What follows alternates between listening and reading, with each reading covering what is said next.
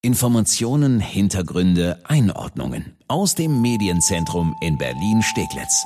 Das ist Die Woche in Berlin mit Annika Sesterhen und Sebastian Pasuti.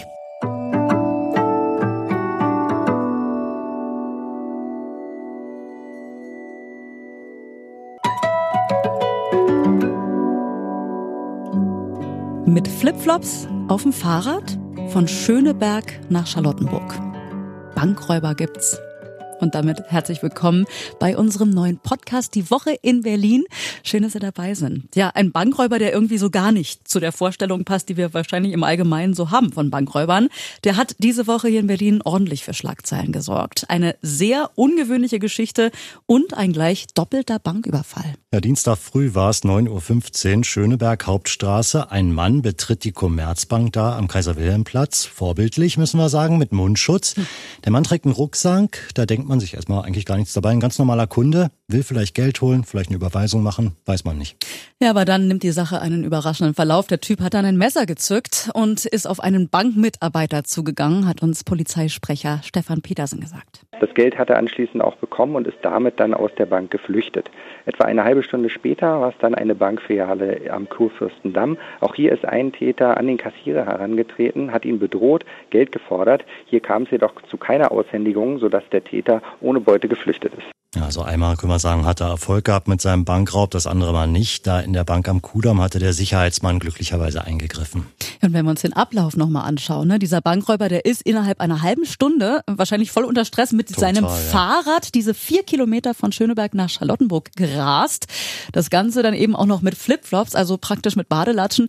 Über eine Flucht hat er sich, glaube ich, überhaupt keine Gedanken nee. vorher gemacht, weil ich glaube, jeder, der schon mal Flipflops anhatte, der weiß, rennen kann man mit diesen Teilen definitiv nicht. Kann man vielleicht am Strand lang spazieren, aber Auch nicht so keinen gut. Bankraub machen. Aber gut, der Mann hat es irgendwie geschafft. Merkwürdiges Schuhwerk auf jeden Fall. Muss man erstmal machen. Damit endet dann aber auch die Bewunderung, wenn wir das so sagen können. Denn zum einen ist das natürlich eine richtige Scheißaktion, Banken zu überfallen. In der ersten Bank erlitt der Mitarbeiter auch noch einen Schock. Und so richtig durchdacht war die ganze Nummer auch nicht. Der Mann wurde ja spitzenmäßig von Überwachungskameras aufgenommen. 1A-Bilder mhm. gab's da. Man erkennt ihn ganz klar bis auf den verdeckten Mund durch die Maske. Tja, und so konnten wir ihn ganz Berlin dann schon nach wenigen Stunden auf den Fotos bewundern. Ja, ähm, ich muss es jetzt mal einfach sagen. Ich glaube, wir alle haben das gedacht. Bewundern stimmt auch ein bisschen. Es ist ein überdurchschnittlich gut aussehender Bankräuber. Das hast du jetzt gesagt. Ich glaube, es ist so ein Beautyfilter auf der Überwachungskamera gewesen oder was. Auf jeden Fall sehr ungewöhnlich. Diese Bilder haben aber auch sehr geholfen. Keine 24 Stunden später nach den Überfällen haben nämlich die Handschellen schon geklickt. Nochmal Polizeisprecher Stefan Petersen. Gegen 8 Uhr nahm ein Spezialeinsatzkommando den Mann in seiner Schöneberger Wohnung fest. Äh, anschließend erfolgte auch noch eine Durchsuchung der Wohnung, wobei man äh, mutmaßliche Tatbekleidung als auch äh, fast den gesamten Betrag der Beute sicherstellte. Die weiteren Ermittlungen dauern jetzt an. Ja, der 39-Jährige, der ist inzwischen wegen einer psychischen Störung in den geschlossenen Maßregelvollzug gekommen. Kann also sein, dass er schuldunfähig ist. Also es klang vielleicht erst witzig, diese Geschichte vom Flip-Flop-Räuber von Berlin, aber wenn da eine psychische Erkrankung dahinter steckt, dann ist es natürlich erst recht nicht mehr witzig.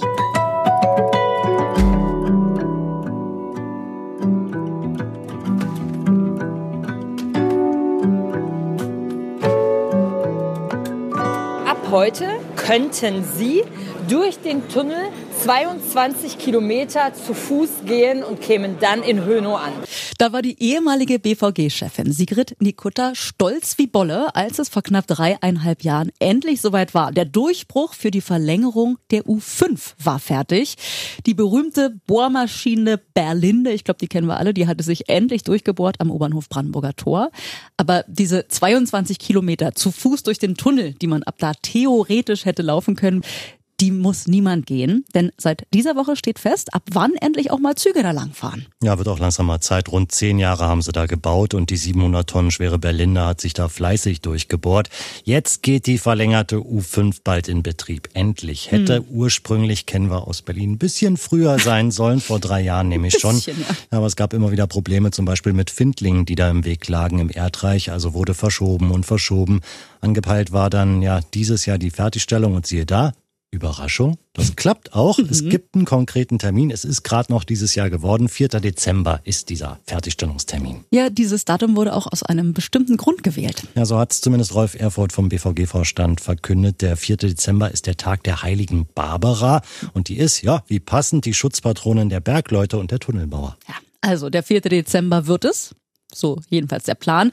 Da können wir alle dann ohne umzusteigen zwischen Hauptbahnhof und Hönow hin und her fahren. Ja, und da gibt's ein paar neue Highlights, nämlich drei neue Bahnhöfe, nämlich Rotes Rathaus, Museumsinsel und Unter den Linden. Die wurden extra für die Verlängerung der U5 fertig gebaut. Und das alles wird sich hoffentlich lohnen, denn die Strecke wird voraussichtlich doch ziemlich stark genutzt werden. Die BVG geht davon aus, dass täglich bis zu 155.000 Fahrgäste die Gesamtstrecke entlangfahren werden. Ja, Kostenpunkt von Janse übrigens um die 500 40 Millionen Euro.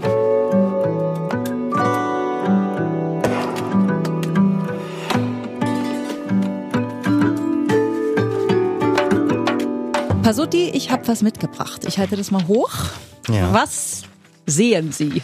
Ein Schild äh, oder sagen wir mal ein Logo. Ich lese Berlin in roten und fetten Buchstaben geschrieben. Daneben der Berliner Bär in Schwarz. Äh, ein bisschen ungewöhnlich, denn der lacht der Berliner Bär. Ich glaube, im Original guckt er eher ein bisschen grimmig. Da geht der Mund in die andere Richtung. Ja, ja genau. Mhm. Ja, und das Ganze wird von einem viereckigen schwarzen Kasten umrundet. Ja, sehr schön beschrieben, Pasuti. Vielen Dank dafür. Das neue Logo ist das, das ab September überall hier in Berlin zu sehen sein soll. Das hat jetzt mal sage und schreibe zweieinhalb Jahre gedauert, dieses Logo und die passende Kampagne dazu zu entwickeln. Ja, und wenn ich es mir so angucke, meine erste Reaktion, wenn du mich fragst, das hätte auch mein fünfjähriger Neffe hinbekommen. Aber vielleicht müssen wir doch so ein bisschen noch tiefer einstecken, was da mit dem Logo los ist. Ja, erstmal ist da wirklich nicht so viel dran, finde ich. Äh, aber wir probieren es mal. Erstmal müssen wir sagen, mit dem neuen Logo verschwindet ja erstmal der alte Spruch. Dieser Spruch Be Berlin oder oh, ja. Be Berlin oder wie auch immer man Gott, das ausspricht. Gott sei Dank, ja, war eine furchtbare Kampagne, mhm. fand ich. Hat uns zwölf Jahre lang belästigt, so begleitet. Lange, ja, okay. wirklich. Mhm. Sollte so ein Lebensgefühl ausdrücken. Be Berlin, sei Berlin. So ein bisschen so eine Einladung an Deutschland und die Welt. Kommt doch alle nach Berlin, kommt zum Feiern, gebt Geld aus, gründet von mir aus Startups, pipapo. Ja, und so wie sich die Kampagne da fand, das Ziel, dass Berlin boomt, im Rest der Welt eine Marke wird, das hat ja doch ganz gut funktioniert. Ob es an Be Berlin lag, ähm, well. bezweifeln wir mal. Naja, ist ja auch egal. Be Berlin ist jetzt sowieso weg, kommt in die Mottenkiste. Das neue Logo ist da und es gibt auch da wieder einen passenden Spruch. Der ist jetzt, wir sind ein Berlin. Als ich das zuerst gelesen habe, ist mir gleich so Jugendsprache eingefallen, so nach dem Motto IBIMS 1 Berlin. ich weiß nicht, wir sind ein Berlin. Hätte das nicht dein Neffe vielleicht auch irgendwie besser hinbekommen? Ich glaube, das hätte er ja definitiv noch besser hinbekommen. Es brauchte aber doch die sagen wir mal, teure Agentur Jung von Matt, ganz mhm. renommiert, um auf diese ja vier Wörter zu kommen. Mhm. Was haben die sich dabei gedacht? Ja, wir schreiben 2020, die Welt hat Berlin inzwischen für sich entdeckt. Jetzt wollen wir das Wir-Gefühl innerhalb Berlin stärken. Wir wollen, dass sich die Ur-Berliner, die zugezogenen Schwaben in Prenzlberg und die Spanier in Kreuzberg irgendwie mal zusammengehörig fühlen. Ja, der Gedanke dahinter, der ist ja schon mal erstmal gut, ne? Nicht mehr ich, ich, ich, sondern eben ein Wir. Und zumindest Corona hat ja gezeigt, diese Stadt kann, wenn sie will, bis auf einige Ausnahmen vielleicht, doch auch zusammenhalten, wenn es wirklich um was geht. Ja, aber das hat sie auch ohne Imagekampagne geschafft, müssen wir mhm. ja sagen. Die Idee ist ja richtig, die dahinter steckt. Wir müssen wieder ein Wir sein. Aber das erreichst du doch meiner Meinung nach doch ein bisschen anders. Vor allem durch politische Entscheidungen im Roten Rathaus erreicht man das. Was wir gerade erleben, festigt doch nur den Trend zum Ich. Die Kluft zwischen Arm und Reich, die wächst genauso wie die Unterschiede zwischen Innenstadt und Außenbezirken. Wenn das Wir gestärkt werden soll, dann muss die Stadt auch als Ganzes gedacht und geführt werden. Ja, also lieber Senat, nehmt euch doch vielleicht am besten mal die Kampagne selber zu Herzen, was da ab nächsten Monat auf Großbildleinwänden, Plakaten, Zeitungsanzeigen und so zu sehen sein wird. Wir sind ein Berlin. Schöner Gedanke, mehr bisher aber auch nicht.